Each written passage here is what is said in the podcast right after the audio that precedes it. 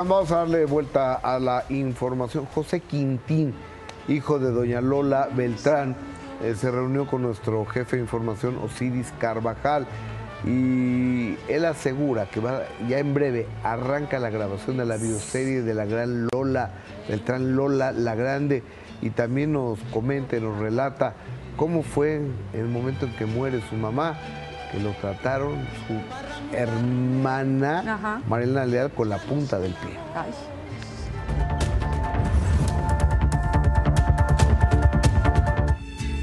Lola Beltrán fue una de las grandes exponentes de la música mexicana, una de las grandes figuras que dejó eco con su voz e interpretaciones a lo largo y ancho de México y el mundo. Originaria de Rosario, Sinaloa, Lola fue consagrada por temas como Cucurrucucú, El Sinaloense, Si nos dejan, Paloma Negra, entre otros temas que fueron ovacionados tanto por el pueblo de México como por la realeza, embajadores y mandatarios internacionales de la época.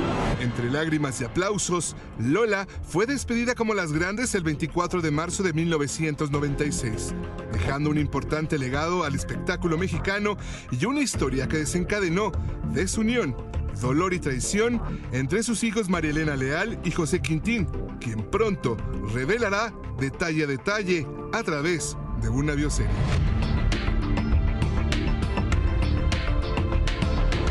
Pues este, este es 24 de marzo se cumplen 28 años de la muerte de mi mamá.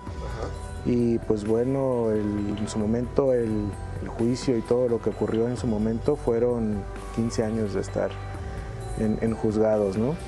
Y afortunadamente y con la bendición de Dios, pues en el 2011, 2010, finales de 2010, principios de 2011 se, se cierra prácticamente ese, ese capítulo, ¿no? ese capítulo y uno nuevo que estás por abrir eh, con la historia de la señora Lola Beltrán. Sí, es correcto. Me di la tarea de estar pues escribiendo mucho a manera de terapia. El por qué de repente un giro tan, tan radical eh, del trato que yo tenía con mi mamá y de repente que, me daban la espalda. Entonces yo este, escribía toda esa manera de, de desahogarme, ¿no?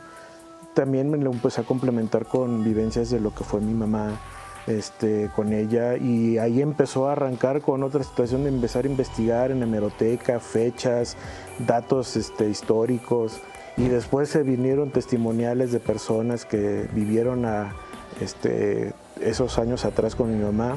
Uno se de cosas sorprendentes, cosas que no se han escuchado, cosas que no se saben y que pues tenemos un muy buen proyecto en puerta. ¿Cómo recuerdas esa infancia con Lola Beltrán? una infancia sumamente estrecha, una relación con ella, en donde, pues bueno, o sea, ella me, pues, me daba todo, no me faltaba nada.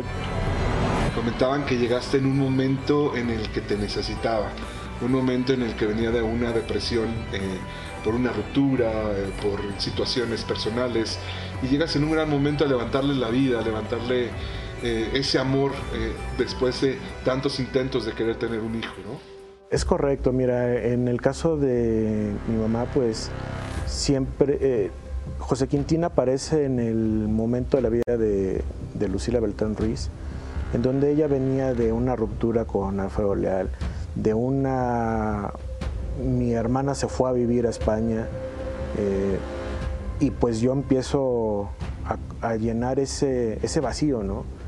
Ese vacío que tanto tiempo lo, trató de buscar y de cubrir y pues me dio todo. Oye, José, eh, tú llegas en un momento en el que lo comentaste, eh, llenar un vacío, por decirlo así. Eh, Marilena estaba lejos, pero de pronto también llega ella, por ser la hija mayor, ¿no? Y tener más tiempo con, con mamá.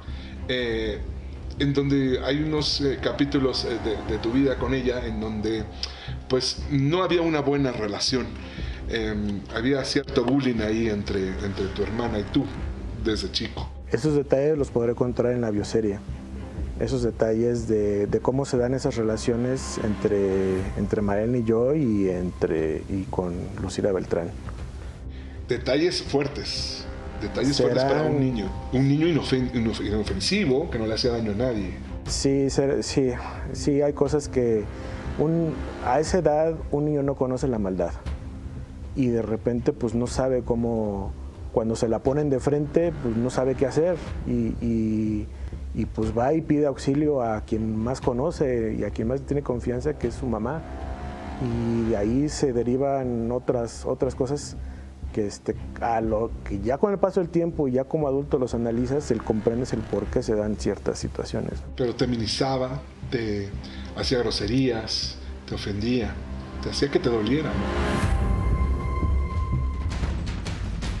Y, era, un chavito, ¿no? claro, estaba muy chavito. Estamos hablando de que la señora Lola Beltrán fallece entrado a los 60 años, muy joven, eh, y esta situación se da hace que casi 30 años, luego de casi nueve, casi 10 años de un juicio este, maratónico entre ambos hermanos, donde María Elena Leal lo desconocía totalmente, la, la hermana y, este niño, porque era un niño, eh, se quedó de la noche a la mañana sin el techo, sin el arropo, sin el reconocimiento familiar. Y si no me equivoco, él narra que justamente su hermana, él siendo un niño, le comienza a pedir, fírmame aquí, hazme este papel, dame otro, ¿qué sabes de aquí? Mañana, mañana, mañana. sabes de ¿Ah, eso ya viene mañana? Bueno, pues ahí lo vamos a ver. Y sabes que está bien fuerte que logra, qué padre, porque además vemos que ni está editado, o sea, las preguntas cómo van y cómo las responde José Quintín. ¿Qué pasa con el tema de salud? ¿Por qué se va tan joven Lola Beltrán? ¿Por qué ella, siendo tan joven, tenía problemas del corazón? ¿Tú sabes por qué? ¿Por qué? mañana. mañana mañana en exclusiva. mañana viene la segunda parte de esta entrevista